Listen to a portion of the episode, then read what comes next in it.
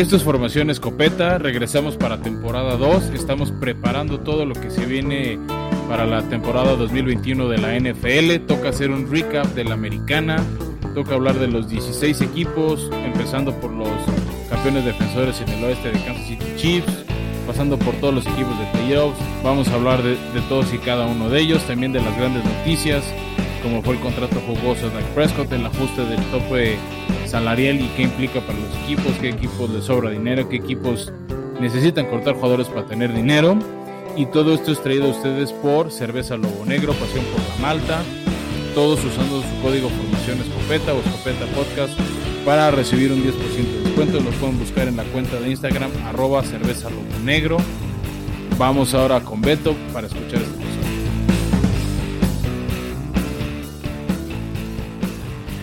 Bienvenidos a una semana más de Formación Escopeta. Mi nombre es Beto Orozco, estoy reunido con Flowers. ¿Qué pasó, gente? ¿Cómo están? Pues mira, yo estoy bien, Fran. Eh, quiero ofrecerle a toda la audiencia una disculpa por estar llegando tarde con este episodio, pero bueno, pues hay otras responsabilidades que evitaron que se pudiera lograr. Sí, a menos de que compren todo el stock de cerveza Lobo Negro, no vamos a vivir exclusivamente a hacer este podcast y pues sí, tenemos otras responsabilidades laborales. Exacto, pero aquí estamos y pues vamos a hablar ya como lo diseamos en, la, eh, en las redes sociales sobre la AFC, la conferencia americana y, bueno, así como eh, la semana pasada, si es que no escucharon aún ese episodio, vamos a dar todo el teaser. Eh, de qué pasó en la temporada 2020 de la conferencia americana. Ya hablamos sobre la nacional, Fran, y, bueno, pues eh, creo que ahora viene nuestra conferencia. Sí, así es, Beto, pero creo que primero hubo algún, par, algún par de noticias súper relevantes, alguna que mucha gente en México le va a dar gusto hablar o platicar y que creo que puede ser polémica, y otras más. Entonces, ¿qué te parece si antes de esa cobertura especial 2020 vamos a los escopetazos? Me parece. Pues vámonos con la big news. ¿Cómo ves, Fran? Pues sí, la, noticia de la semana, si es que alguien vive abajo de una piedra, es que Dak Prescott recibió un contrato muy alto de 160 millones de dólares por cuatro años para seguir siendo el coreback de los vaqueros de Dallas. Y Beto, esto ha provocado todo tipo de reacciones. Mucha gente de que está sobrepagado, que le dieron dinero de más que él nunca va a llevar a los vaqueros al Super Bowl y otros que pues sí está bien, que había que pagarlo. Eh, personalmente yo creo que al menos de su división sí es el mejor coreback. Pues a, menos de que Washington agarre a alguien de milagro y no sé quién, porque ahorita el único coreback en su roster es Heineke, que jugó bien el partido de playoffs, pero es un partido. A mi gusto, el mejor coreback de esa división es hoy por hoy Dak Prescott. O sea, Daniel Jones de Gigantes no es, tan buen coreback. Y Jalen Hurst de Filadelfia tal vez tiene potencial, pero no ha mostrado ser suficientemente buen coreback. Y a ver cómo se estructura Filadelfia. En cambio, Dallas tiene a CeeDee Lamb, tiene a Mary Cooper, este mismo Ezekiel Elliott. Y, y Dak, además de todo, es móvil. Entonces creo que si Dallas aprovecha su posición alta en el draft para armarle otra línea buena ofensiva al señor Prescott, creo que Dallas por lo menos puede ganar su división. No sé si sea suficiente, pero, pero creo que hay piezas interesantes para otra vez ser el, líder de, la división este. Pero think big, Fran. No nos estamos eh, como vaqueros eh, complaciendo con tan solo ganar la división todos los años tenemos que reunirnos luego contra un Aaron Rodgers o contra un Tom Brady en playoffs y a ver cómo te va, ¿no? O sea, para ganar playoffs, Prescott puede que no fuera la solución más viable y sobre todo para lo que le pagaron. Sí, pero a mí ese sería el gran problema, o sea, sería como para mí el asterisco es si le sobrepagaron. Pues mira, es el segundo coreback mejor pagado ya. Así que tú dime. Lo que no sé a fondo es, es el, más bien decía, el top salarial de Dallas, que ese es ahorita el siguiente escopetazo. Mi duda es cómo pueda más o menos Dallas operar este, este pago contra, contra las necesidades que tiene. O sea, porque si de alguna manera los Jones dijeron, pues sí, le vamos a estar pagando 160, tanto garantizado, aproximadamente es 40 al año, pues no pasa nada. O sea, si dices, y aún así me alcanza para agarrar uno que otro pass rush, un esquinero, porque la verdad es que hay que decirlo, Beto, la defensiva de Dallas fue una basura en 2020. Sí. No, y, los Cowboys ahora están pagándole a su coreback uno de los mejores contratos eh, de la liga, y no solo es a su coreback, a Mari Cooper también le están pagando, creo que el segundo mejor contrato de wide receivers. También a Zach Martin, su eh, línea ofensiva, tiene uno de los top 3. O sea, en eso estoy de acuerdo que se le pague, ¿eh? al menos a Zach Martin, línea ofensiva. O sea, finalmente, para la lana que estás gastando en tu coreback, tienes que gastar en la línea. Tienes que protegerlo. Y eso fue algo que también fue muy evidente el año pasado en Dallas. O sea, las lesiones que también tuvo Andy Dalton a lo largo del año, Vini de Nucci, eran porque la línea ofensiva de Dallas era una línea muy porosa. Sí, pero insisto, ¿no? No le puedes pagar a todos tus jugadores el top 5, top 3 de la liga, porque vas a tener grandes deficiencias. Y lo vimos este año en la defensiva. Sí, pero si en una de esas te las arreglas para agarrar una buena defensiva en draft, nos pueden sorprender. No, a ver, no estoy diciendo que lo vayan a hacer, no me fío al 100 que lo puedan hacer. Simplemente hay equipos que así le han hecho. Ejemplo, Tampa Bay. O sea, mucho de la lana de Tampa Bay está invertida en la ofensiva. Varios de sus jugadores estelares defensivos, no digo todos, algunos, eh, están en su contrato novato del draft. O sea, ese cambio de reglas de hace ya como 10 años del draft de ya no pagarle una fortuna a la primera ronda por ser primera ronda, sino un tope los primeros cuatro años con opción al quinto. Y ahora sí viene el buen contrato, ya que te probaste en la liga. Creo que ha beneficiado a varios equipos. Otro ejemplo para mí fue el de Seattle con Legion of Boom.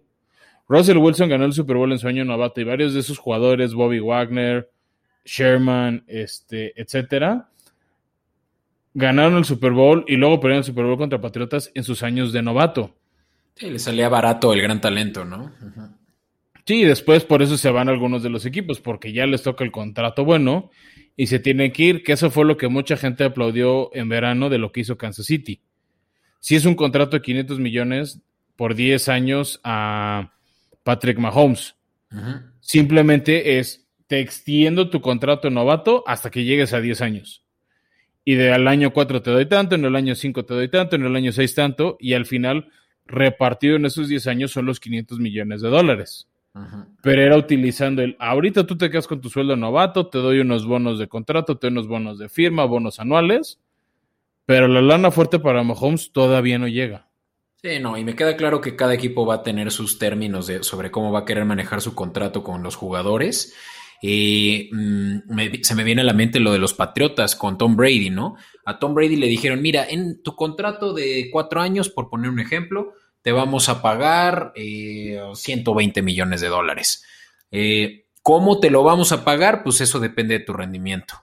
Y lo mismo sucede y hacen ya otros equipos, pero los Patriotas justamente probaron este modelo para poder manejar ese cap space, ¿no? Para poder jugar con él de la mejor manera. Que hablando de y usarlo como segue, este va a ser un año atípico para los equipos porque por lo mismo de que no están habiendo ingresos, se redujo el cap space. Sí, este, y ese es el segundo escopetazo que hay que platicar, Beto. Eh, por fin, a inicios de, la semana del 8 de marzo, se acordó un nuevo presupuesto. Se, acordó el tope salarial con el que se va a estar trabajando. Este. Y para algunos equipos es un problema. ¿Por qué es un problema para el que no sepa? No pueden rebasar ese tope salarial que es más o menos de 182 millones, 180, 180, 180.5 millones de dólares. El problema es que los equipos no se pueden rebasar porque si no los penaliza la liga. ¿A qué nos referimos de penalizar? Te van quitando selecciones de draft y te impiden contrataciones, no te las autoriza la liga.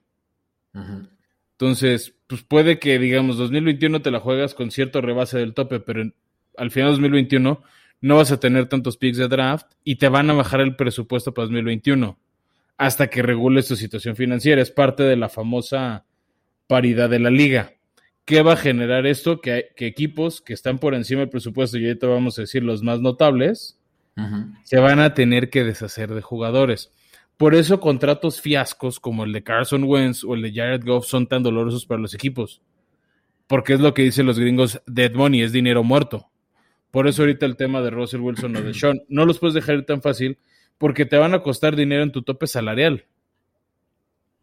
Sí. Entonces, entonces este, es como, pues, sí está, o sea... Sí, no, o sea, los Colts, perdón, le estás pagando por no tenerlo. Los Eagles están pagando como 30 millones de dólares porque no juegue con ellos eh, Wentz. O sea, lo que le estarías pagando a un Kirk Cousins. Que es un mal ejemplo porque Kirk Cousins está también súper sobrevalorado. Que hablando súper sobrevalorados, eso es lo que pasa con muchos equipos que tienen ahora eh, estos corebacks súper bien pagados, eh, Garapolo, por poner otro ejemplo, eh, y ahora tal vez Dak, no lo sé. Pero sí, lo del tope es un tema. Sí, no, o sea, es un tema y es, y es una adición que ahora también tener mucho tope, en teoría, es una señal de el equipo está abierto a recibir talento. Ah. Ahí el tema es que pueden sobrepagarle al talento, decir, ah, pues, y voy a agarrar a uno de los, este, o sea, voy a empezar a decir quién tiene un buen tope o quién tiene presupuesto para gastar. Están tus queridos Jaguares de Jacksonville, que es el equipo que más dinero tiene del tope, con 73.6 millones de dólares. Es muchísimo dinero, es casi la mitad del presupuesto, casi. Podremos pagarle a dos Dak Prescotts. Pues sí, el tema es eso, es, vale la pena pagarle a dos, o sea, vale la pena darle 25%, 30% de tu presupuesto a un solo jugador. Pero ojo, eh, o no. Y, el, no, cap, el cap space quiere decir, por ejemplo, los equipos que están por debajo del cap space que ya no pueden hacer ninguna contratación. No, porque ahí viene lo interesante y es un poco el teaser del episodio de la siguiente semana cuando abre la agencia libre dependiendo de qué, o sea, tú, tú vas a tener que deshacerte de jugadores caros. ¿Qué pasa? Y también vamos a, te voy a dar el ejemplo de mis titanes. Tenías un jugador como Malcolm Butler que era bueno, pero tenía un presupuesto este año de ganar 10.2 millones de dólares y lo cortaron. ¿Por qué? Porque aunque es bueno, no es tan bueno para ganar 10 millones de dólares arriba de los 30 años como esquinero. Oye, pero ¿no le dieron el franchise tag? No. Oh. No, él sí ya fue cortado. Puede que se sienten a renegociar, puede que se vaya otro equipo, puede que busquen otro esquinero. Eso es, o sea, es parte del tema interesante. ¿Por qué el cambio del presupuesto o del top salarial? Porque no hubo los mismos ingresos que esperaba la liga. Finalmente, pues la pandemia les pegó en el sentido de que no hubo tanta afición. Hubo buena audiencia televisiva y viene un sabroso contrato televisivo para todos los equipos. Pero a nivel ingresos individuales de taquilla, de venta de mercancía, no fue el mismo ingreso. Sí, obvio. Y eso es lo que demuestra que, pues, hasta los, eh, hasta las ligas con más dinero, pues, pueden hacer realmente un buen modelo de negocio poniéndole estos topes a los equipos. Porque si no, imagínate, si fuera como en el fútbol soccer que el Real Madrid, eh, estilo, eh, un equipo de estilo Real Madrid como lo son los Cowboys, pudieran tener un tope ilimitado, pues pondrían a los mejores jugadores. No, pues ya existía. ¿Cómo crees que Dallas ganó en los 90? O sea, lo del tope es reciente, eso no lo sabía. Sí, o sea, a ver, Dallas en los 90 le pagaba a Michael Irving, a, Emmett Smith, a Troy Aikman, a Dion Sanders, o sea, por eso a ciertos equipos se armaron un trabuco. Un fantasy team. Ah, sí. Y te digo, ahorita lo interesante, y, y, vamos entrando en esa materia, Beto, ¿quiénes son los equipos con mejor tope? Bueno, ya dijimos el uno que es Jaguares con 73, casi 74 millones. Ahora, le siguen pregunta para, la audiencia. ¿Qué pueden hacer los jaguares, por poner este ejemplo, con esos 73 millones? No, ¿qué? Es que. No, yo es, que son los, es que son los Jacks. A ver, no, ya, fuera de broma. Fuera de broma. Nada más te quiero decir el top 5, Beto. Ok. Está Jacksonville con 73-6. Jets con 69-2. Eh, hacía nada los Patriotas con 68-5. Después está los Indianapolis Colts con 46.6. Después el Washington Team con 38.9 y luego Denver con 32.3. Y ya, ah, no, y, Cincinnati con 43 millones. ¿No? Ya cerquita está Cleveland, Baltimore y, Chargers con un buen top, un buen presupuesto y Miami. ¿Y qué pasa? Mi pregunta es: ahorita, ¿Qué se hace con los eso? Agentes, exactamente, los agentes libres saben, porque esta es información pública, que esos equipos tienen lana. Entonces, si un jugador talentoso es pretendido y este, por alguno de estos equipos, vamos a agarrar a Malcolm Butler, ¿no? Eh, la defensiva de Patriotas, que se vio mal el año pasado, en parte por el COVID, por los jugadores que optaron no jugar. Y dice Bill Belichick, pues tengo lana, vente de regreso a Malcolm Butler. Pues Malcolm decir, pues yo ganaba 10, 12, iba a ganar 10, yo quiero 11, sé que los tienes. Mm. O sea, el problema es que ahora puedes amarrarte un contrato con jugadores muy caros. O sea, en, el, en, el, en la agencia libre, los, los, equipos que acabas de mencionar van a ir denso con, contra los jugadores eh, mejor eh, evaluados. Así pinta, el tema es que sobrepagues. Porque sabes que hay otros equipos con lana, entonces con tal de que no se te vaya, igual y lo tientas con una oferta muy alta. Ya. Oye, y hablando de jugadores que van a estar disponibles, ahí te va el top. Y esto es un teaser para la siguiente semana que hablaremos ya sobre la agencia libre. Pero van a estar ya disponibles y esto porque ya también cerró, eh, y creo que eso es un escopetazo más del que podemos hablar muy rápidamente, ya cerró el tiempo para hacer, dar el franchise tag, del que ahorita hablaremos pero equipos que no fueron, eh, digamos que retenidos por sus eh, jugadores que no fueron retenidos por sus equipos, están Aaron Jones, eh, corredor de los Packers, Kenny Gouleday, receptor de los Lions, Chris Carson, corredor de Seattle, Shaquille Griffin, ese es un corner de Seattle, Hunter Henry, Tyren de Chargers y Janus Smith, tu ex Tyren de los Titanes. Ese no lo, no lo, no, todavía pueden negociar con él porque es unrestricted free agent. Titanes todavía tiene opción de igualar la oferta. Mm. Uy, es que hay tres tipos de agente libre. El que tiene el tag o el, franchise tag que le pagarían el promedio de los mejores cinco y los peores cinco de su posición. y, algún equipo podría contraofertar ofreciendo lo mismo un poco más. Sí, ok. Pero el equipo que te pone la, eh, el equipo que te pone la etiqueta tiene chance de igualar tu oferta, igual que el unrestricted free agent. La diferencia es que cuando tienes el franchise tag, el equipo que te etiqueta lleva mano de ganar la oferta. O sea, si se empatan las ofertas, te quedas en el equipo que estás. Sí. ¿Y de qué depende? ¿Del contrato? cada, ¿De cada quien? De, la posición, o sea, digamos, eh, voy a agarrar un ejemplo de hace unos años. Cuando Washington le dio eh, la etiqueta franquicia a Kirk Cousins, tenía que pagarle el promedio de los mejores cinco corebacks sumado al promedio de los peores cinco corebacks. Entonces sumaba ese digamos, esos 10 salarios, los mejores cinco contra los peores cinco, y de ese se le pagaba. Entonces, cuando tienes una posición muy alta, como un coreback, un receptor, un tackle izquierdo, esa franquicia, esa etiqueta puede ser muy cara. Puede salir, o sea, puede sobrepagar por una posición. Ya. También hay otro que es el Transition Tag. Ese es el de los 10 salarios, ¿no? Sí. Ese es igual, ese es otra, esa es otra media de salarios. Luego está el Unrestricted Free Agent, que es. Eh, no, hay uno que es Restricted Free Agent, que es el que sí puede igualar la oferta del equipo. Y el Unrestricted, que es me voy al mejor postor. ¿Qué pasa con muchos jugadores? Y lo hemos platicado en los últimos episodios, Beto. Los jugadores se van a ir por la lana. Muchos jugadores, por más romántico que sea venderlo en las películas y en los discursos de fans, y lo dijimos con JJ Watt, se van por lana, no se van a ganar campeonatos. Si dicen, yo vengo a ser campeón de este equipo, o sea, a ver, ¿cuántos años jugadores se fueron al Cleveland? Yo vengo a ganar anillos. Es cierto, se venían a ganar una lana para ponerle bien, para, para dejar bien clara la situación financiera de sus familias. Seamos sinceros, no nos engañemos. Juegan el deporte sí porque les gusta, pero para ganar lana. y aceptémoslo, son jugadores que se retiran muy jóvenes, todavía tienen mucho, mucha vida por delante en la que van a querer seguir teniendo ese estilo de vida. Exactamente, entonces se van a ir por la lana. Entonces, ese es el tema ahorita con esos equipos que tienen un buen tope. O sea, varios, o sea, un jugador, yo sé, no fue el caso.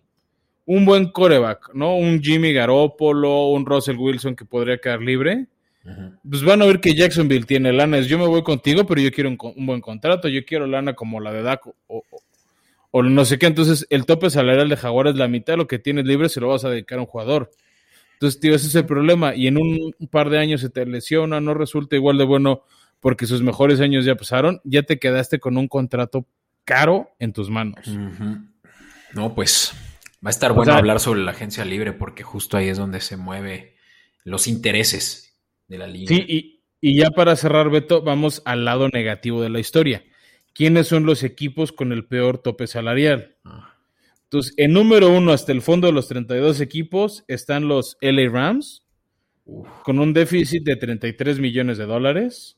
Pues seguidos muy, de manera muy, muy cerquita por los Santos de Nueva Orleans con menos 32, rozando sus talones con menos 27 las Águilas de Filadelfia. Ah, bueno, ellos sí están en el hoyo porque ni buen equipo tienen.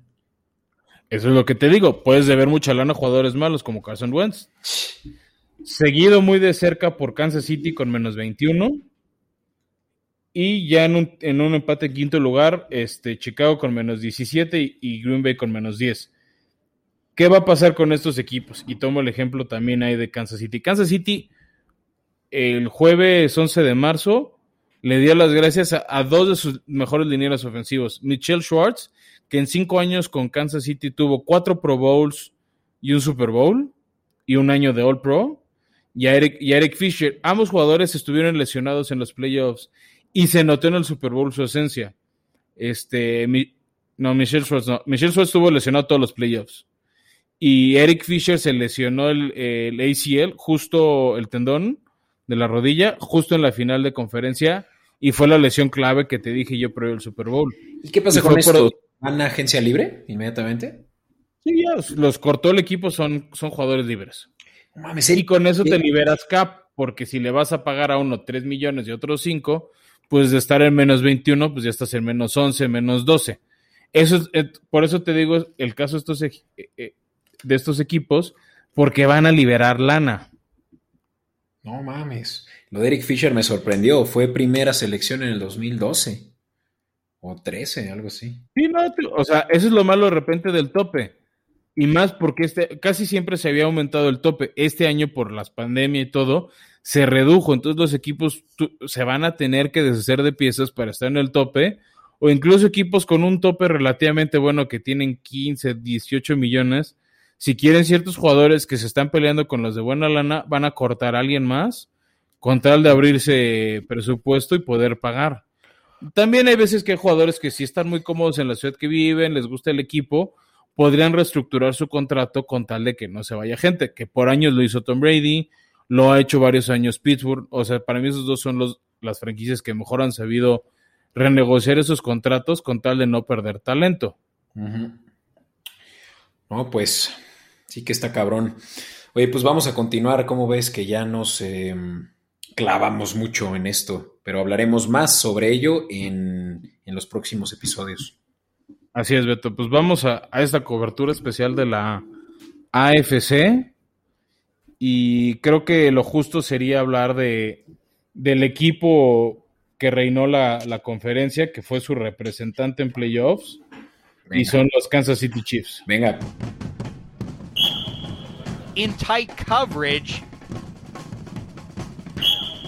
Bueno, Beto, este, lo decíamos, vamos a hacer cobertura. Arranquemos con, con el oeste, en vez de que todo siempre empieza el este, empezamos con el oeste, con Kansas City, era el equipo a vencer. Llegaron a refrendar su título lo más que pudieron, pero al final se quedaron cortos este, y no, no pudieron refrendar su corona. Se quedaron en, bueno, se quedaron en el Super Bowl, ¿no? Ya quisieran muchos equipos llegar hasta allá. Pero no tuvieron el bicampeonato. No tuvieron el bicampeonato. Patrick Mahomes se quedó en, una buena orillita. Este, pero al final una orilla y, y no sé si puedan llegar tan rápido otra vez. Creo que siguen siendo junto con los Bills los equipos a vencer en la americana. Definitivamente jugaron así todo el año. De repente no eran la siembra uno por el tema del invicto de Pittsburgh, pero Kansas City se aventó casi toda la temporada con una derrota en Cleveland, eh, contra Oakland. y en el último Las partido. Vegas. Sí, Las Vegas. Bueno, los Raiders, perdón. Eran de Oakland, ahora de Las Vegas. Este, una derrota dura contra ellos, 40-32. Y ya su siguiente derrota fue el último partido contra Chargers cuando mandaron a la banca. Sí, por eso era favorito, ¿no? O sea, venían literalmente invictos, o sea, dominantes, sí. es decir, invictos y dominantes no. creo que no vi esa ofensiva puballante que sí vimos hace un año cuando quedaron campeones. Como que Kansas City abría fuerte los partidos, luego bajaba el ritmo, se le acercaban los rivales y ya cerraban, o viceversa, abrían lento. Un ejemplo para mí fue en diciembre contra Miami, abrieron lento ese partido, Miami estaba ganando, parecía que la defensiva de Miami los tenía controlados y al final revirtieron la situación, no sé si ganaron el partido, ¿no? ¿no? No fue derrota. Este, pero hubo varios partidos que se complicaron la vida solo los Chiefs. Sí, pues había justamente, eh, y esto lo hace mucho Andy Reid, eh, su coach, pues como que simplemente manejar el reloj a su favor. Y, pero eso no les quita que realmente tuvieran la dominancia, por lo menos en toda la conferencia. Ya no sé si en la nacional sí, bueno, más bien definitivamente en la nacional sí había otros equipos que se le equiparaban, pero en el Power Ranking siempre estuvo hasta arriba Kansas, todo el año. No, a ver, o sea, porque tenían talento y, el talento respondió. O sea, hubo partidos muy buenos que nos regaló Chiefs, como la victoria casi en la vida de 32-29 a los Saints. No, pero al final fue un partido que iban dominando o sea, al medio tiempo iban ganando 14-9, este, y en algún momento estuvieron como 29-22, 29-15. Es más, estuvieron ganando por 10 puntos y dejaron que cerca al final se acercara a Nueva Orleans. Entonces, no es que estuvieran perdiendo en algún momento, pero sí de repente es para qué te complicas la vida. Lo mismo les pasó contra Tampa Bay en temporada regular. Iban ganando tranquilamente este, 20-10, 27-10 y se acercó Tampa 27-24. Al final no ganó Tampa. Pero creo que se metían en una posición innecesaria de sufrir. Ya. Y al final vaya que sufrieron, ¿no? Porque casi pierden contra los Bills en esa eh, eh, último drive que lo llevó eh, Chad Heaney dado que Patrick Mahomes, sí fue, no, no, no fue contra Cleveland. Lo siento, sí. Contra Cleveland estuvieron cerca de perder, exacto, en la ronda divisional. Que metieron al protocolo de conmoción a Patrick Mahomes y si no fuera porque Chad Heaney de verdad se puso la capa de héroe, en una de esas le ganaban los Browns. Claro, y eso hubiera sido, o sea, eso hubiera resonado de una manera fuerte.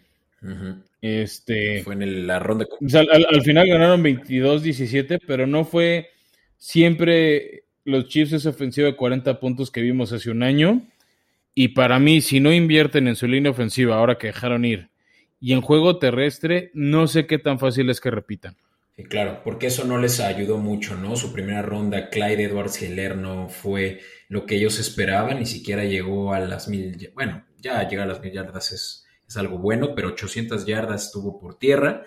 Eh, y por eso mismo fue que trajeron a Levon Bell al edificio, ¿no? Y eso era lo que también pintaba que iba a ser una gran dupla.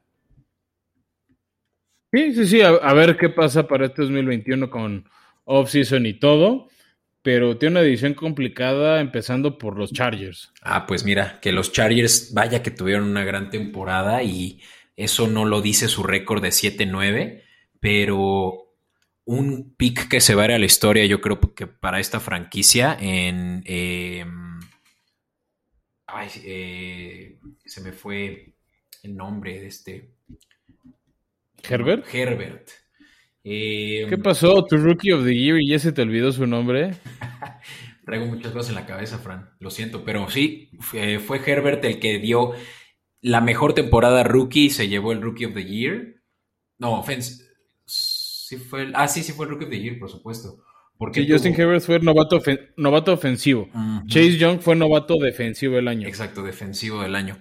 Pero sí, no, Herbert va a ser un coreback franquicia. Pinta que fue hasta mejor selección que la de eh, los Bengals. Y eso que los Bengals seleccionaron primero a Burrow. Pero, pues sí, gran equipo con Herbert haciendo eh, un total de 4.336 yardas. Eh, 66% de sus pases completos. Eh, pues ya tienen ahí a su coreback franquicia y grandes bajas. Eso es lo que yo creo que mermó mucho su progreso. Eh, Como todos los años. Todos los años tienen esta situación. O sea, yo, lo dije y se enojaron conmigo, especialmente Quintero. los Chargers se la viven salados. Sí, no. algo, algo, algo tienen los Chargers que se les va siempre gente este, o se les lesionan en momentos clave y, pierden ese talento, esa, e, ese talento. También Chargers creo que tuvo un pésimo coach. Sí. Por algo llega uno nuevo. Sí, Anthony este, Anthony Lynn tenía muy mal manejo de reloj. O sea, tuvieron varias derrotas que fue cerca del final del partido. Me acuerdo uno en especial contra Denver, de último minuto. Y, y, era tristísimo ver eso en los Chargers porque no sé si los hubiera alcanzado. No los veía como equipo para estar peleando los comodines. Definitivamente, tanto Cleveland como Indianapolis como los Ravens eran mucho mejor equipo que, que los Chargers. Pero hubiera sido divertido verlos ahí en esa pelea. Tal vez Anthony Lynn no hubiera sido despedidos y por lo menos hubieran estado en la pelea como si estuvo el siguiente equipo de esta división que son los Raiders. Los eh, Las Vegas Raiders que... Las Vegas Raiders. Que primer año, ¿no? Que estrenaron. Sí, estrenaron su estadio, no lo pueden estrenar con gente. La inversión de los Davis creo que estar un poquito preocupada porque apostaban a otra situación en estos momentos. No se pudo como ellos la querían fue por el COVID, no, no fue porque no respondiera la gente en Las Vegas y todo. Pero John Gruden creo que empieza a perder esa magia.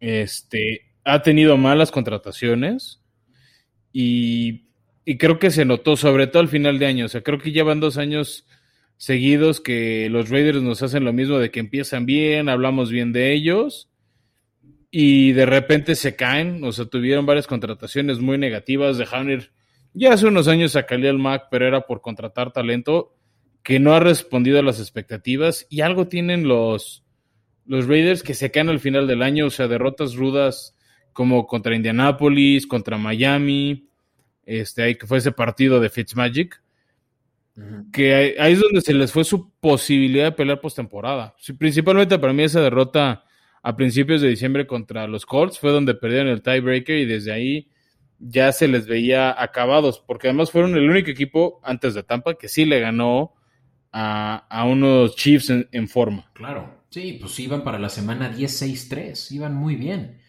Eh, pero obviamente se te empieza a mm, complicar la situación cuando tu mejor hombre en la ofensiva es tu tight end. Aceptémoslo. Si no es por Darren Waller, no tenemos a un mejor, eh, a un buen jugador en la, en la ofensiva. Eh, Derek Carr para mí no es la solución y ellos se siguen comprometiendo con él, pero pareciera que ellos pues tenían una mejor opción con Mariota. Pues en una de esas, para mí el tema de Raiders es más de fondo, o sea, creo que necesitan más. Y para mí la prueba es, Beto, cómo se cayeron al final del año, o sea, perdieron contra Chiefs, a finales de noviembre, 35-31. Luego fueron, me acuerdo mucho de esa derrota, destruidos 43-6 por Atlanta, que fue esas rompequinielas en su momento. Casi pierden contra los Jets, que fue lo que, lo que le costó a Greg Williams, supuesto coordinador defensivo de los Jets. De todos modos se iba a ir. Pero me acuerdo que en el último segundo, en una jugada bomba, fue que anotaron los Raiders y por eso ganaron, pero pues, de milagro no perdieron contra los Jets. Luego fueron destruidos por los Colts. Perdieron en tiempo extra contra los Chargers en un partido que nadie quería ganar. Perdieron por un punto contra Miami y acabaron el año ganándole a, Denver 32-31. Pero esas derrotas y esa casi derrota contra los Jets, creo que fue la exhibición de Raiders de que no estaban listos. Y ya hablaremos en la, a lo largo de, de, los siguientes episodios sobre qué necesitan estos Raiders para eh, darle la vuelta, pero qué división tan complicada y justamente una eh, división que se va a fortalecer con los Broncos yo creo este año, pero que este año en particular no les fue muy bien, ¿no? Sí, sí, sí, y otro equipo que no le fue bien este año esa división es Denver.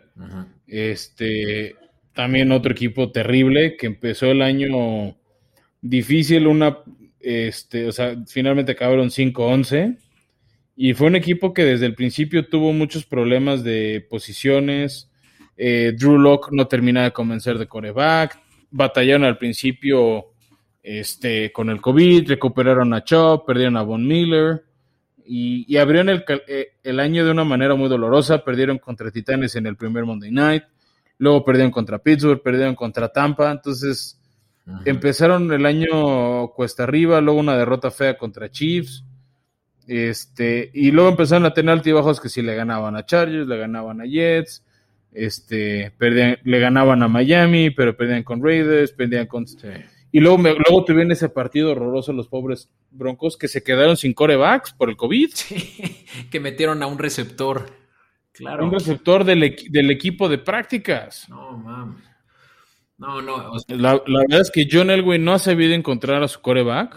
Y por eso mismo ya se echó para atrás. Ya él va a dejar el puesto de general manager. Ya sabes que él hacía de todo ahí. Es para que no le echen la culpa.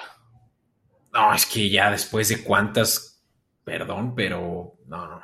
O sea, empezando por Paxton Lynch, él no tiene buen ojo eh, para corebacks. Eh, nada más se le respeta por lo de Manning, pero fuera de eso pero aparte ni siquiera es como que no vio el talento, eh, estaba a la vista de todos. Exacto. Simplemente lo convenció porque tenían en ese momento una muy buena defensiva, el no-fly zone. Exacto. Y, Drew Locke, esta última eh, primera selección de los Broncos, eh, no es cierto, segunda ronda, fue su segunda selección. no manches, es un pie, está en el bottom de todos los corebacks. 33 de 38 según Pro Football Focus. O sea, no no, va, no vas a poder hacer nada con un coreback de este calibre, teniendo tan buen eh, core eh, de receptores. Tienen a Cortland Sutton, tienen a su primera selección de este año, eh, Jerry Judy, y, grandes tight ends como Noah Fant. Em, y hasta un buen corredor, la verdad, yo creo que le fue bien este año para como estuvo su salida de los Chargers, Melvin Gordon. O sea, realmente tienen buen equipo. Ya ni siquiera hablo de la defensiva, que esa realmente es el, es el fuerte de ellos. Están nada más a un coreback de ser competentes. Pues sí, pero finalmente creo que es la posición más importante del campo y si no eres competente en esa, este, ¿cómo vas a dar pelea, no? Y, y creo que por eso Denver ahorita pinta que va a estar un par de añitos en el sótano de esa división, tal vez peleándose ese sótano con, con los Raiders, porque como dijimos, Beto, creo que vemos al alza Chiefs y a los Chargers. Claro. Oye, pues vamos a cambiarle de, de división. ¿De cuál quieres hablar? ¿Alguna en particular? hablemos de tu este favorito. De mi este, venga, pues empecemos a hablar por mis patriotas. Creo que por lo menos yo les puedo dar el primer lugar en mi corazón, aunque no en la división, por primera vez en cuántos años. Pero sí, los Como 20 bueno, no hubo un año que no lo ganaron, pero en general en 20, o sea, es un dominio de 20 años. Pero pues no, este año fue un año distinto para nosotros, los eh, fieles a los Patriotas, y 7-9 fue como cerraron la temporada, y pues creo que la razón principal es que no teníamos un coreback, aceptémoslo. El fiasco de eh, Cam Newton fue lo que nos llevó definitivamente al fracaso. Obviamente muchas otras cosas, empezando por el opt-out de varios jugadores, principalmente en la defensiva. Eh, su capitán, empezando por ahí, eh, Hightower y Chung. Y de ahí en adelante, y bueno, esto fue por COVID. Y de ahí en adelante, eh, pues lesiones, la, la línea ofensiva también por ahí tuvo bajas importantes, pero Básicamente no había receptores a quien le pasara el balón, un coreback disfuncional como lo fue eh, Newton. Mira, Beto, coincido al 98% con tu análisis, pero no diría que todo es tanta culpa de Cam Newton. Yo culparía a Bill Belichick en su rol de gerente general de no haber sabido dar armas a este equipo. Porque esa fue la razón por la que Brady dijo que se iba de, de Claro. De Patriotas a Tampa. No había receptores. Y prueba de ello fue el final, el último año de Brady. O sea, este, no tenía bien a quién lanzarle el balón. O sea, Edelman, aunque eran hermanos muy confiables, no era un receptor ya muy, muy constante por el tema de las lesiones. Y ese partido de playoffs que perdió Patriotas contra Titanes, este, Brady no tenía quien lanzarle el balón. Sí, no. ese partido, Patriotas Sudaras apenas hizo 13 puntos, dos de ellos goles de campo, porque no había a quién lanzarle el balón. Sí, no, no, no. O sea, pasamos de tener a, Antonio Brown y a Gronkowski, bueno, Gronkowski un año antes, a terminar teniendo a Jacoby Meyers como mejor receptor. Imagínate. Sí, y tampoco es como que tenía un juego terrestre, entonces, pues, ¿qué hacía Cam Newton? Correr. No, no, no, los Patriotas están en serios problemas, excepto por lo que ya platicamos en los escopetazos de que tienen buen tope salarial, pero de verdad que tienen serios problemas y mucho que cubrir. Que hablando de, eh, se trajeron a Trent Brown, creo que se llama, eh, liniero ofensivo de los de Las Vegas. Y bueno, esto va a ser una gran adición a esa línea ofensiva de un coreback que todavía está por verse quién será la próxima temporada. Está bien, o sea, creo que por, o sea, creo que por ahí se empieza. A mí al menos considero adecuado que un equipo arme su línea ofensiva. Si crees que tienes ya un coreback competente, rodéalo y protege ese talento. Oye, pues avancemos. Ya, ya me, ya Avancemos. Ah, pues para deprimirte más, hablemos de los Bills. Órale. El equipo que ganó la división por primera vez en 25 años. Creo que fue uno de los equipos más dominantes y que más agradó en general al público. Eh, entre Josh Allen y Stephon Diggs vimos una química de un buen equipo. Gustaba verlo, su defensiva también era muy buena. Por ahí estaba Brown como segundo receptor. Y los Bills que volvieron a ese lugar, que hacía mucho tiempo no los veíamos, por años fueron de esas franquicias sumamente dominantes en, la liga. Y, bueno, llegaron a la final de conferencia y creo que hasta ahí se les acabó el talento. Y en gran parte, así estilo Kansas City, creo que lo que le falta a los Bills es un juego terrestre. Por ejemplo, esa gran victoria donde dominaron a placer a Baltimore se notó la falta de un buen juego terrestre. De repente Josh Allen corre mucho, es parte de sus habilidades. Sí, cómo no. Mejoró mucho su eh, el porcentaje de pases completo. 69%, súper bueno. No, y lo mejoró 11 puntos de como estaba hace un año. O sea, se decía que era un, pasador este, ineficiente por cuántos pases malos lanzaba. O sea, casi la mitad de sus pases eran malos o incorrectos. Mejoró a un casi 70%, que es muy bueno. O sea, es de los números altos de la liga. O sea, no está como un Aaron Rodgers que está cerca del 80. Sí, pero siguen siendo estadísticas muy buenas.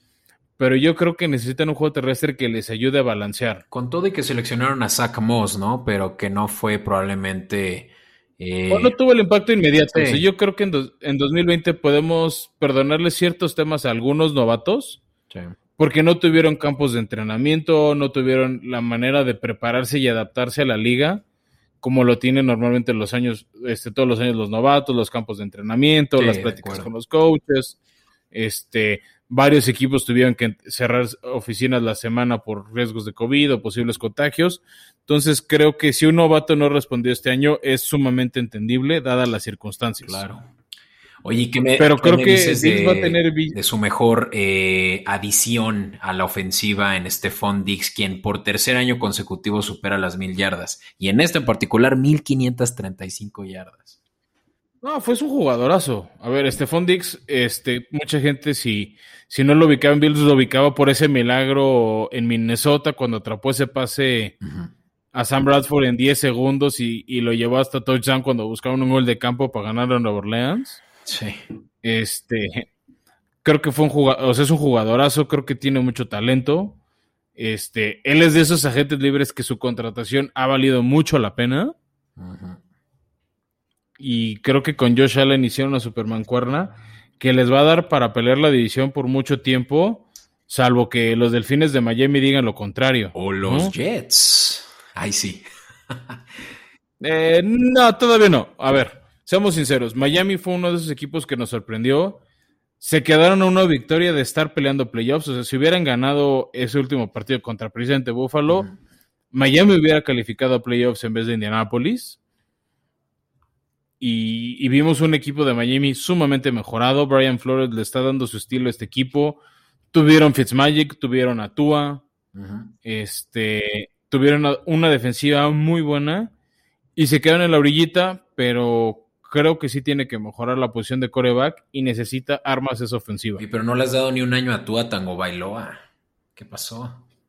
No, bueno, por eso te digo, yo a todos los novatos les doy cierto perdón o cierto margen de maniobra.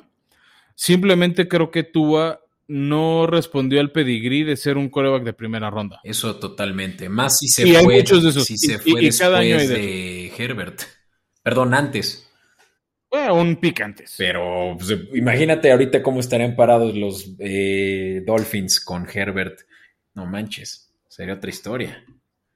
Sí, pero siempre nos va a quedar la cochina duda de si hubiera sido mejor un, o sea, si hubiera funcionado Herbert igual de bien en Miami y tú igual de mal en Chargers. Claro. O sea, creo que también está el entorno y en Miami, Beto, te digo, dime quiénes son los receptores y los corredores de Miami. Pues mira, tienen. No, pero no, o sea, ese es mi punto. No, no lo sabemos decir luego, luego, como sí lo sabemos decir de otros equipos. Sí, no quise decir. O sea, de corredor te puede decir está Gaskin y está Matt Breda.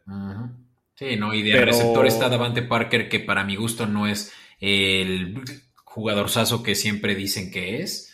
Y de ahí, Jaquim Grant, quien estaba haciendo. Eh... Ah, no, Grant. Sí, Grant también estuvo teniendo algunas, algunos buenos juegos en Fantasy, pero no, seamos honestos, no tienen buenos receptores ni corredores. Ese es mi punto. Eso es lo que le falta a Miami. Le faltan armas. Porque Fitzmagic, precisamente como dice su apodo, hacía magia de la nada. Sí. Sí, sí. No, o sea, o sea, supo sacar talento de las piedras.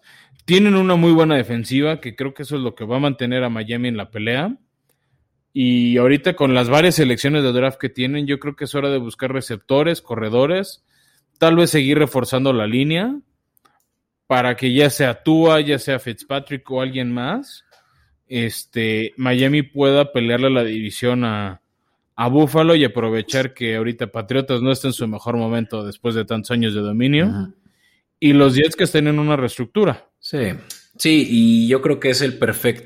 Eh, están en una buena posición en el draft para agarrarse al mejor receptor, según lo que dicen los scouts, de el mejor receptor de los últimos tres años que ha salido de, del colegial en llamar Chase. Eh, si es así, pues ya van a tener a un receptor élite que pueda por lo menos sí cachar eh, esos pases de tú, así es que se queda él o quién sabe, Watson.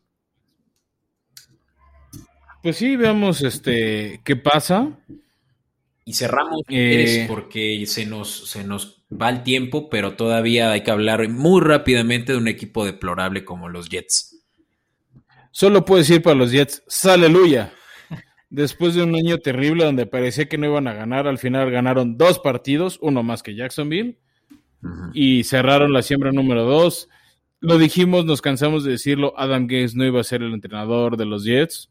Al final aguantó prácticamente todo el año. Este, lo siento, me siento mal por Sam, Sam Darnold, que creo que tenía talento. Creo que ya no va a ser más el quarterback de los Jets. No sé si van a agarrar a Justin Fields o a quién va a ser el Wilson, sin duda. Zach Wilson es el que está haciendo más ruido por encima de Justin Fields. Sí. Este, pero los Jets tienen muchísimos huecos, o sea, necesitan receptores, necesitan corredores, necesitan defensiva, o sea, tenían a Jamal Adams, se lo dieron a, los Seahawks por un pick en primera ronda para ahorita el draft. No, y están en una gran posición, ¿no? Tienen dos primeras rondas de este año, dos primeras rondas del siguiente año. O sea, eso es lo único yo creo que han hecho bien, poder hacer ese capital para, creo que, sí, el nuevo eh, gerente general, que tiene una gran labor encima, pero algo que es muy, que está muy cañón y lo mencionaste hace rato, es que ellos ya tenían asegurado el primer pick hasta la semana 15. Ellos iban 0-14 y ganaron contra los Rams y fue eh, lo que le permitió a los Jaguares ya irse arriba de ellos para asegurar eh, el pick para Lawrence. Que bueno, vamos a ver qué pasa, ¿no? O sea, al tener buenos picks, o sea, tienen varios picks, tienen eh, buen tope salarial. A diferencia de otras franquicias, Nueva York es un mercado que a muchas personas les interesa porque es la gran manzana, es todo el atractivo, aunque oficialmente están en Jersey, son el equipo de la ciudad, son uno de los dos equipos de la ciudad de Nueva York. Este, tienen una afición muy leal, muy fuerte. Usualmente quien le va a los Yankees le va a los Jets.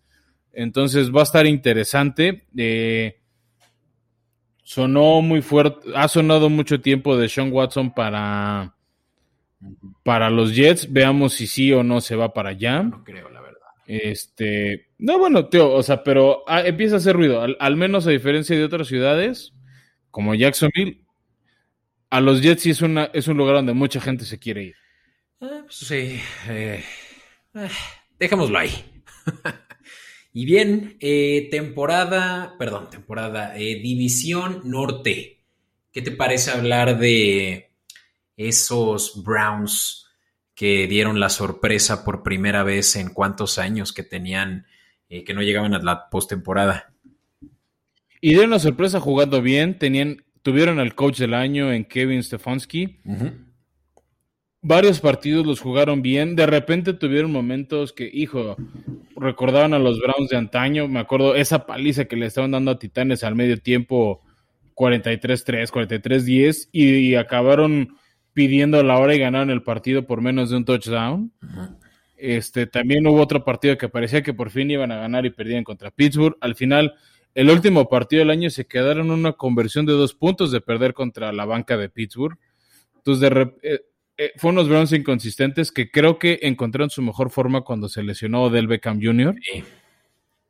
Creo que sí había mucha presión de ese jugador talentoso por el balón y, Baker Mayfield se sentía obligado a darle el balón con tal de que no lo, no lo estuviera hostigando. Este, pero creo que empezamos a ver un equipo que puede dominar su división. Creo que tiene varias piezas ofensivas como defensivas. Armaron un buen tándem de corredores en Nick Chubb y Kareem Hunt. Baker Mayfield es un coreback de media tabla hacia arriba, no es un coreback de élite, pero lo hace bien. Sí, tuvo una buena temporada. Este Higgins fue un buen receptor sorpresa. Este Jarvis Landry ya sabíamos que era un gran receptor. Y, en la defensiva, Miles Garrett, después de la idiotez de un año antes contra Pittsburgh de golpear a un, un, jugador con el casco, mejoró drásticamente para bien. Y este, creo que están ahí las piezas de, Cleveland para seguir peleando. Sin duda. Eh, a, menos de que un equipo del que te toca hablar a ti, Beto, diga lo contrario, que es Pittsburgh, que ha reinado esta división por años. Sí, claro. Y pues esta fue una de las divisiones más peleadas de toda la liga.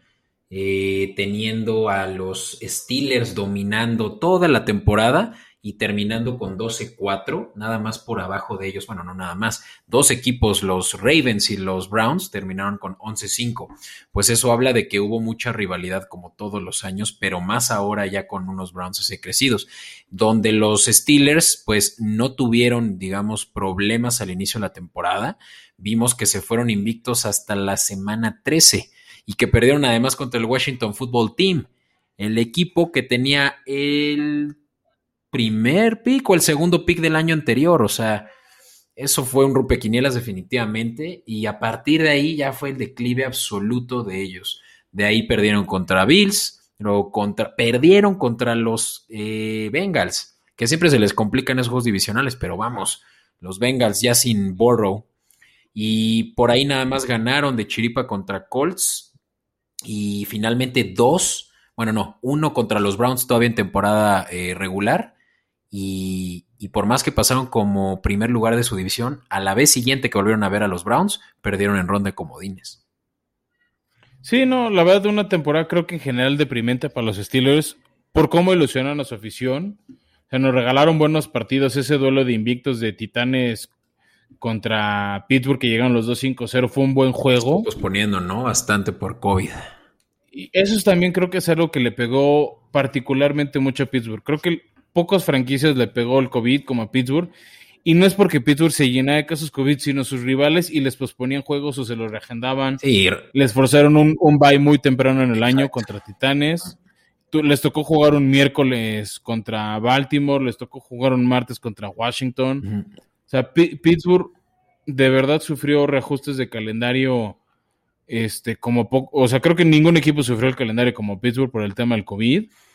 Y también otro tema que le pegó muy fuerte a Pittsburgh fueron las lesiones. Bot Dupree, para mí, el mejor jugador defensivo de ellos. Ah, este, se les lesionó. Para, para, mí, para mí, sí, porque, a ver, TJ Watt es un jugador, o sea, tampoco voy a decir que no lo es. Simplemente para mí, Bot Dupree es un jugador, porque cuando jugaba TJ Watt al lado de él eran más dominantes. TJ Watt, 15 eh, sacks este año, 14 el año anterior y 13 el año anterior. No, pues a ver, TJ Watt es un jugador, o no te estoy diciendo que no lo es, simplemente para mí Bob es un poquito mejor. TJ Watt, a mi gusto, tiene más mercadotecnia porque es el hermano de JJ Watt, porque también está su otro hermano como fullback en Pittsburgh, y genera ese nombre y genera e, e, eso mediático de, como lo es Pittsburgh. No, pero obvio, te, doy, no te doy la razón, pero sí, o sea, Dupri es un jugadorzazo y tenerlo en la banca no fue nada agradable seguramente. Y, y el otro tema para mí de Pittsburgh es, se fue apagando su ofensiva.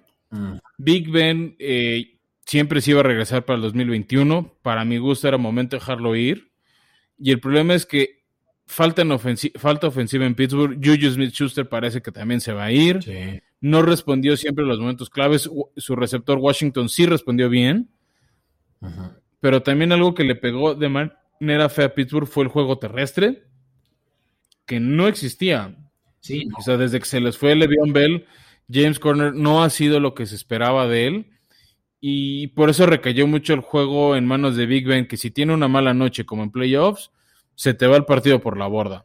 Sí. Entonces, Pittsburgh a la ofensiva viene una época de reconstrucción que no sé cómo va a ser. Villanueva se les va, David de Castro se va, al parecer, se jubilan los dos. Big Ben aguantó un año más sin jubilarse, pero el problema es que Pittsburgh no puede declarar abiertamente una reconstrucción porque sería desperdiciar el talento de su defensiva. Sí, porque la defensiva la traen cargada con, ya los mencionaste a Dupree y a Watt, tienen a Hayward, tienen a eh, buenas, eh, buena secundaria con Fitzpatrick, con Hayden. Eh, Está Trey Edmonds también. No, no, no, están cargados en la defensiva. No pueden hacer. Y es una ofensiva que los van a tener en la pela, pero si no hay una ofensiva que haga puntos, pues sí. Va a ser un problema porque si o tienes una ofensiva que regale, que genere muchos intercambios de balón como en playoffs, tarde o temprano tu defensiva no, poder, no va a poder contener todo. Ya.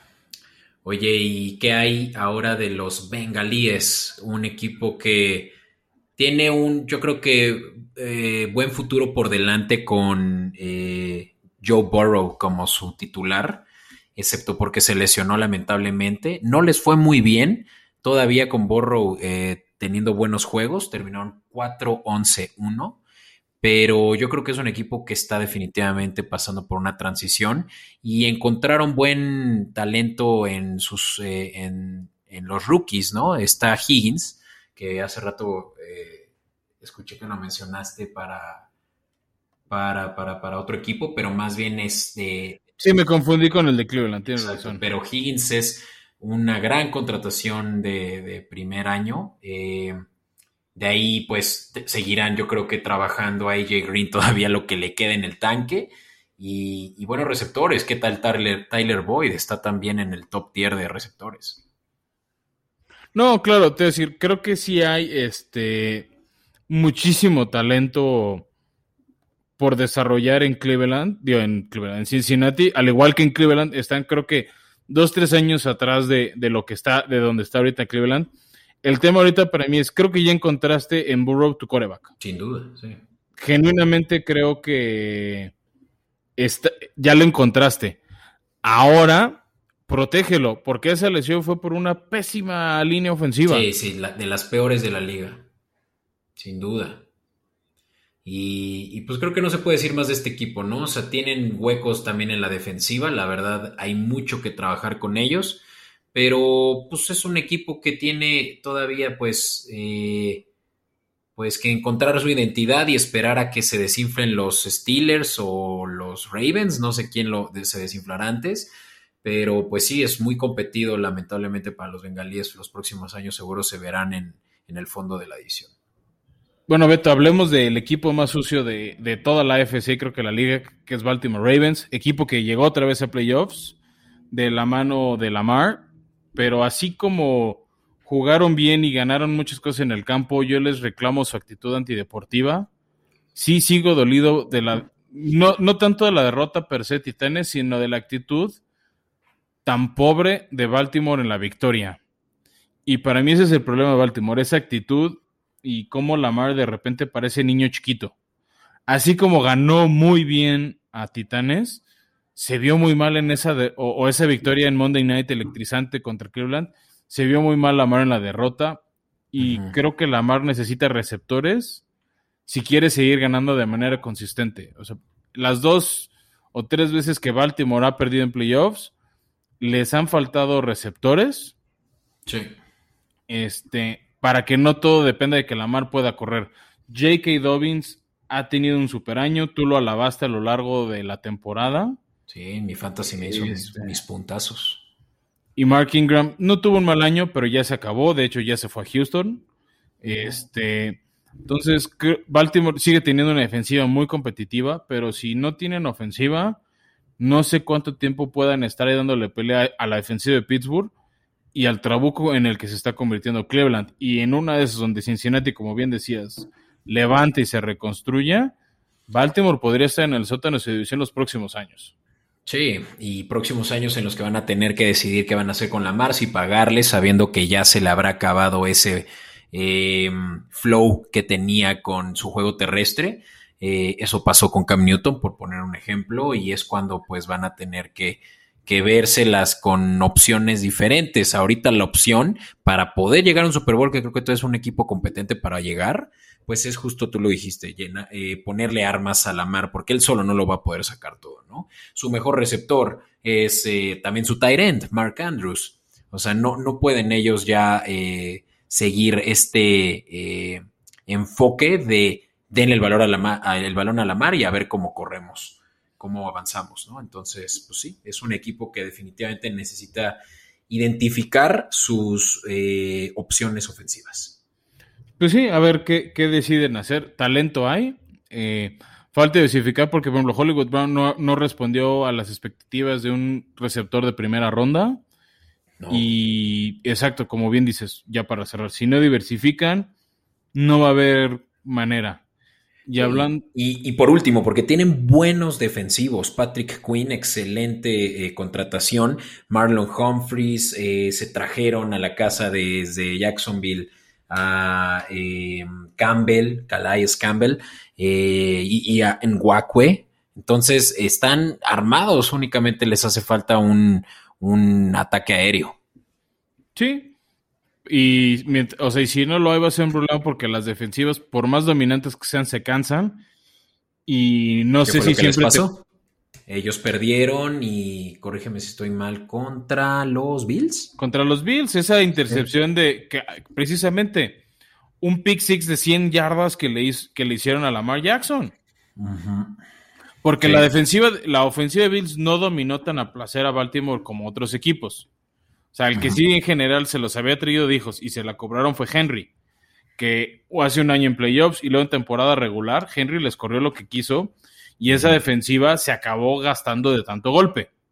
Porque Henry, esos dos esos, esa derrota en, en, temporada regular contra Baltimore se tardó en explotar, pero al final la defensiva se cansó. También hubo, por ejemplo, un touchdown de AJ Brown, que fue una jugada muy física. El primer contacto se lo hicieron en la yarda 6, en la yarda 5, y arrastró a tres defensivos AJ Brown. La defensiva de Baltimore había contenido en general a Titanes, que fue las mejores ofensivas, y al final les anotaron, o sea, no, acabó anotando a J. Brown porque el físico ya no le daba a Baltimore para contenerlo. Y creo que ese es el problema de esa defensiva. Oye, hablando tanto de, tus, de esos titanes, creo que ya diste buena apertura para hablar de... Para hablar del campeón, el campeón del sur. Ajá, el campeón del sur por ahora y... Bueno, fue el campeón del sur en, en 2020, ¿no? Este, por fin, después de varios años de dominio entre Houston e Indianapolis, volvió a ganar la división Titanes, que tenía muchos años de no ganarla, unos 12 aproximadamente, o 13, se me olvida el número. Este, una de las mejores ofensivas de la liga. Era una ofensiva que gustaba ver este, con Tannehill, con el Rey Henry, el mejor ofensivo, jugador ofensivo del año. AJ Brown, por ahí hablaste de John Smith, que tal vez se va en agencia libre. Pero un equipo que del otro lado está muy desbalanceado, una muy mala defensiva una de las peores de toda la liga. Sí, sí, sí, sí. la, presión que le hacen al coreback es nula. Y justo eso es lo que te quería decir, y, va lo mismo que hemos hablado de la agencia libre. Titanes malinvirtió en Jadevion Clowney y Big Beasley, que resultaron los dos en fiascasos. Sí, pero eso se veía kilómetros. De Big Beasley no, pues fue una agente libre de Atlanta que había tenido buenos años, buenos años en Atlanta. Muertazo. Pues sí, fue un muertazo. O sea, te digo, fue un fiasco. Y ahí se te fue dinero de agencia libre. Eso es lo que te digo. Le das 15 millones de dólares a Jadevon Clowney, 13, 12, a Big Beasley y no funcionan. ahí está tu problema. ¿Y qué haces? Pues los tienes que cortar y a ver si el que está en la banca responde, pero no es el talento. Eso es lo que te digo, de un mal contrato te puede echar a perder. Porque eso es al final lo que le falta a Titanes, presionar más al coreback rival para que no todo recaiga en la ofensiva, que varios partidos lo supieron sacar esa ofensiva. Sabía hacer puntos rápido y, regresar a la pena en los partidos, pero también hubo otros partidos como la derrota en Pittsburgh, la derrota en Cleveland, que donde no carbure rápido la ofensiva y te hacen puntos, pues no vas a remontar. Lo mismo pasó en playoffs. supo frenar Baltimore a Henry y no supieron diversificar la ofensiva para responder y, meterse a la pelea de manera rápida. Sí. Sí, no, y pues eh, fue justamente lo que decías hace rato, ¿no? O sea, demostraron cuáles eran sus debilidades a lo largo de la temporada y Raven solo tuvo que explotar eso, ¿no? Que la defensiva fue la que estuvo básicamente eh, superada, ¿no? Sí, sí, sí. Y en cambio, Beto, hablemos del otro equipo de esta división que llegó a playoffs, que tuvo una gran defensiva, no una ofensiva espectacular, pero competente, que son los Potros de Indianápolis. Así es. Que de la mano del ahora retirado Rivers llegaron a playoffs como el séptimo sembrado y estuvieron buena parte del año peleando el liderato de división. Sí, y es, es constante, eso es lo que hace muy bien los Colts. Eh, una temporada más al, eh, ganadora a la bolsa y en manos de Frank Reich, quien, Reich, quien es un gran coach. Eh, ya recordarás que se lo trajeron como segunda opción después de que Chase McDaniels decidió mejor siempre no irse. Josh, Josh, Chase McDaniels es un coreback. Chase McDaniels es un coordinador ofensivo. Y, y, sí, gran este fue un gran, una gran contratación la de Frank Reich, quien ha hecho pues un gran, yo creo que eh, una gran semblanza, sobre todo una buena defensiva. O sea, tú lo dijiste, hablamos de una defensiva donde está Darius Leonard, uno de los mejores linebackers de la liga. Eh, Justin Houston, quien todavía tiene varios, eh, ¿cómo se llama? Eh, varios juegos por dar y ocho sacks en la temporada y ya es un veteranazo. Y, y buenas Ah, bueno, y uno más, una buena contratación que hicieron en agencia libre, la de Forrest Buckner, ¿no? O sea, nueve. Creo que una de las mejores contrataciones de toda la liga. Correcto. Y pues sí, fue una defensiva muy dominante y lo único que tenía que hacer eh, Rivers es pues lo que solía hacer en Chargers, ¿no? Que es no regarla tanto. Y eso los llevó a terminar eh, 11-5. Eh, la temporada, la verdad no les fue nada mal, excepto porque se vieron contra los Bills, quienes venían más crecidos. Y pues ahí fue donde y aún así estuvieron cerca de dar pelea, ¿eh? O sea, sí, fue un gran juego. Gran juego, 24-27. Y por varios errores, sobre todo en zona de gol, es que no, no acabó ganando el partido Colts, que si hubieran tenido que enfrentar a Kansas City, hubiera estado muy interesante si eso pasaba. Este, pero sí, creo que un, equipo de Colts que en general va a la alza. Claro, este, El tema para mí ahora es vamos a ver quién es su coreback. Sí, esa es una gran incógnita. No, este. Porque no tienen buena eh, selección en el draft, ¿no? Ya hablamos de los veintitantos. Debe estar por ahí. Sí, sí, finalmente un equipo de playoffs son de los últimos en elegir. Eh, yo creo que van a buscar a su coreback en la agencia libre. Sí. Porque otra vez te pasa lo mismo que Pittsburgh. No puedes dejar ir a varios de tus jugadores buenos, no puedes dejar ir su prime. ¿No? Este, creo que ese, ese es el problema con, con, el que va a tener que lidiar Colts. O sea, tienen dinero para en la agencia libre buscar talento. Receptores, ¿eh? Agarraron, finalmente agarraron a Carson Wentz, que con Frank Reich tuvo sus buenos años en Filadelfia. A ver si lo pueden rescatar. Yo creo que no. Mm. Este, Pascal fue un receptor que, ahorita que dice receptores, pues respondió en general bien, eh, pero se apagaba en ciertos momentos y necesitan a alguien más constante porque no pueden vivir nada más de T.Y. Hilton. Y quién sabe, T.Y. Hilton ya probablemente ahora sí cuelgue los tenis, ¿no? No sé si vaya a colgar los tenis, no sé, o sea, e, estoy, estoy en ese debate, o sea, no, no me animo a decir sí o no. Este, pero sí, definitivamente creo que ahí es donde tiene que mejorar. Tienen una muy buena línea ofensiva, por ahí igual hay que refrescar una que otra pieza. Y Jonathan Taylor, el, yo creo que el mejor corredor y es yo creo que yo también por corazón puedo decir que hay otro corredor que tal vez salió mejor de este, eh, eh, ¿cómo se llama? De estos rookies, pero Jonathan Taylor dio una excelente temporada, sobre todo segunda mitad de temporada, ¿no? Cerró con 1169 yardas. De eso no se, no se tiene que preocupar. Tienen un gran eh, hatchback ahí. Sí, donde yo creo que se tienen que empezar a preocupar, o más bien el equipo que se tiene que preocupar es uno que se cae a pedazos, que es Houston, mm. que desde que abrió el año dieron pena ajena. Sí, no. Este, abrieron el año 0 y 4, derrotas contra Kansas, contra Pittsburgh, contra Titanes, contra Minnesota. Eh, Bill O'Brien no llegó ni a octubre. Eh, empezó el año mal Houston cuando se hicieron de, de Andrew Hopkins este, por un corredor y un pick. O sea, creo que ya, ya se habían deshecho de su primera ronda para traer a Larry Tunsil. JJ Watt ya se les fue y creo que Houston tuvo un año para el perro, 4-12. Hubo algunos partidos donde dieron pelea y dieron pelea porque Deshaun Watson tuvo un año fantástico. Claro, su mejor año. Si su marca de como ganador hubiera sido un poquito más competente, creo que si hubiera peleado eh, el premio de MVP como tú habías pronosticado a principios de año, pero... Sí, 70% de pases completos, tú lo dijiste, eso nada más la gama alta de, de corebacks. Sí, ¿no? Y, pero pues al final necesitas algo más. Claro. Sí, no, y, se les fue su mejor receptor y yo diría que de los mejores tres receptores de la liga, eh, en Hopkins. Y todo por malas decisiones de, su gerente general, que era Bill O'Brien, haciéndola de todo. Él se sentía en Fantasy Madden. Pues sí, pero no, no, no, ganas los partidos nada más por Fantasy Madden. Este. Y realmente triste lo que nos. O sea, la, la, cara que nos dejó Houston después de varios años en playoffs, de que se habían quedado a la orilla en una derrota fea contra Kansas City pero un equipo de Kansas City al que le estuvieron ganando por 24 puntos y les dio la vuelta, varias pésimas decisiones de Bill O'Brien, también en manejo de reloj. Y pues ahora Houston tiene que ir cuesta arriba en una división muy complicada. Y yo creo que van a estar en el sótano un buen rato más.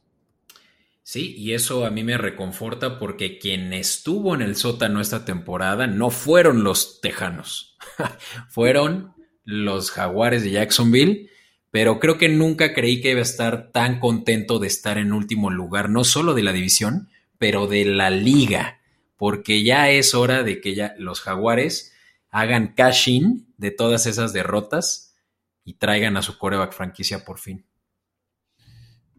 Pues a ver si lo pueden traer, este, o sea, pinta que va a ser Trevor Lawrence, ya trajeron a Urban Meyer.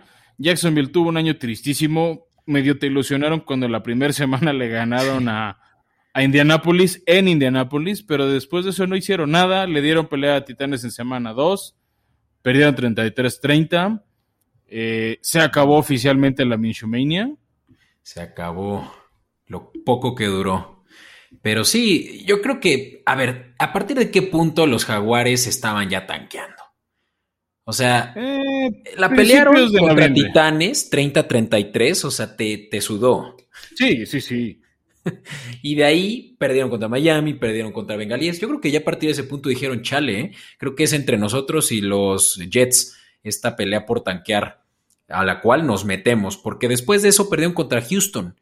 De ahí dos derrotas más, Leones, Chargers, y luego otra vez contra Houston. Ya para ese entonces ya estaban tanqueando. No, es, no digo que se dejaron perder, pero no querían ganar. No, definitivamente no. Yo creo que después de la de Chargers fue, y esas fue cuando ya, después les tocó una parte ruda del calendario, o sea, derrota contra Green Bay en Green Bay, derrota contra Pittsburgh, derrota contra Browns, derrota contra Vikingos, otra vez derrota contra Titanes, masacre contra Baltimore, masacre contra Bears. Y ya cerraron el año contra Colts, que Colts quería ganar para calificar a playoffs. Y ya tenían para ese entonces asegurado el primer pick. Este, pues veamos cuánto tiempo se tarda en reconstruir Jacksonville, porque han sabido encontrar talento en el draft. Claro. Pero después se cansan de, estar en Jacksonville y se van. Ejemplo, me, puedo, me puedo cansar de dar en años recientes. Sí, está Ramsey, está eh, Jonathan Ngakwe. Está eh, Fournette. No, no, se les han ido ¿Cuántos que han ido a triunfar a otros equipos, no? O sea, Jalen Ramsey lo está haciendo bien en Rams. Leonard Fournette ya dijo que le llamen Lombardi Fournette, este, o Vince Fournette. A juego. No, no Ngakwe está haciéndolo bien. Este, creo que se va a quedar en Baltimore. Entonces, para mí el tema de Jacksonville no es que encuentren el talento. Mi gran duda es que lo puedan retener. Sí. Sí, Porque ha habido jugadores que, en el 2018 que trajeron a una de las mejores defensivas que ha tenido, eh, sin duda la mejor, yo creo que ha tenido el equipo, que es un joven equipo, apenas de 25 años. Eh, pero en el 2008 llegaron a la final de conferencia con esa gran defensiva. Eh, AJ Bouye, estaba Marcel Deros, estaba Malik Jackson. De verdad, o sea, era, era grandioso lo que habían logrado en tan poco tiempo eh, los Jaguares, estando siempre en, el tope de la división. Pero pues están una vez más de nuevo ahí, pero ahora sí ya con alas de, de triunfo, habiendo sacado a Doug Marrone, que pues tuvo sus altibajos, pero este definitivamente fue el peor. Y trayendo, como dijiste, Urban Mayer, el coach de Alabama y de, de Florida, de la colegial. Pues sí, mira, Beto, pues ese es, ese es el análisis. Ya a partir del próximo episodio estaremos hablando del 2021. Eh, buscaremos hablar a un equipo por semana. Este, habrá equipos que pues sí no son tan populares o no tienen tanto arrastre que serán dos ya se pueden imaginar algunos ejemplos de ello. Este. Pero también vamos a estar hablando, sobre todo la siguiente semana, de la agencia libre, que es el día que abre, que es el día que más contratos lujosos hay, es cuando los jugadores más atractivos se van. Entonces, este. Tranquilos, vamos a cubrir todo. Vamos a hablar también de los agentes libres que van quedando eh, más atractivos también vamos a estar tratando de hablar de ellos en redes sociales. Vamos a tratar de juntar varios, varios intercambios para mencionarlos. Sobre todo les decimos los nombres más jugosos, quiénes quedan, quiénes se quedan en el equipo en el que están, como Allen Robinson, que se queda en Chicago. Este, Y ojo, eh, todo, todo eso de lo que queremos platicar lo queremos también debatir con nuestros escuchas. Así que si ustedes están interesados eh, en formar parte de este debate, pues escríbanos desde redes sociales. Eh, estamos en Twitter como Formación Escopeta y asimismo, no, perdón, como Escopeta Podcast, lo siento. Y de ese, asimismo en eh, Instagram, escríbanos, mándenos un direct message y nosotros los definitivamente tomamos en cuenta para que podamos eh, hablar juntos. Y que, ya nos han escrito Beto fans de Patriotas, de Chargers, que no es Quintero, pero podemos traer también a Quintero para hablar de Chargers, y de Pittsburgh. ¿no? Entonces, este, también hay ahí algunos candidatos de Rams, de Cowboys, a ver si sí quieren cerrar, de 49, pero sí vamos a, vamos a buscar cubrir de todos los equipos. Ustedes pónganos cuál es su equipo y nosotros lo agendamos. Exacto, y también vamos a estar hablando del draft, entonces, tranquilos, vamos a seguir hablando del talento. Este, de, de cuáles son las necesidades y, cómo, y qué tendría que ser cada equipo para llegar a, a ese Super Bowl 50 y seis en la ciudad de Los Ángeles, en el SoFi Stadium. Pero bueno, eso va a ser una semana a la vez. Es bueno saber que vamos a estar todas las semanas aquí, Fran, así que la NFL no se va a acabar para nosotros definitivamente. No, definitivamente no. Siempre hay temporada para hablar todo el año. Y ahorita que empieza el calorcito, insistimos, ¿por qué no se piden sus cervezas Lobo Negro? Usen su código este, Escopeta Podcast o Formación Escopeta, cualquiera de los dos les funcionan para recibir un 10% de descuento en su pedido, entregas gratis en, en, toda en, toda la área metropolitana de México, un poquito más el envío si es fuera de Ciudad de México, pero valen mucho la pena. Excelente. Beto, nos vemos dentro de una semana para hablar de la agencia libre. Excelente, nos vemos hasta la próxima. Muchas gracias a todos por escucharnos. Bye.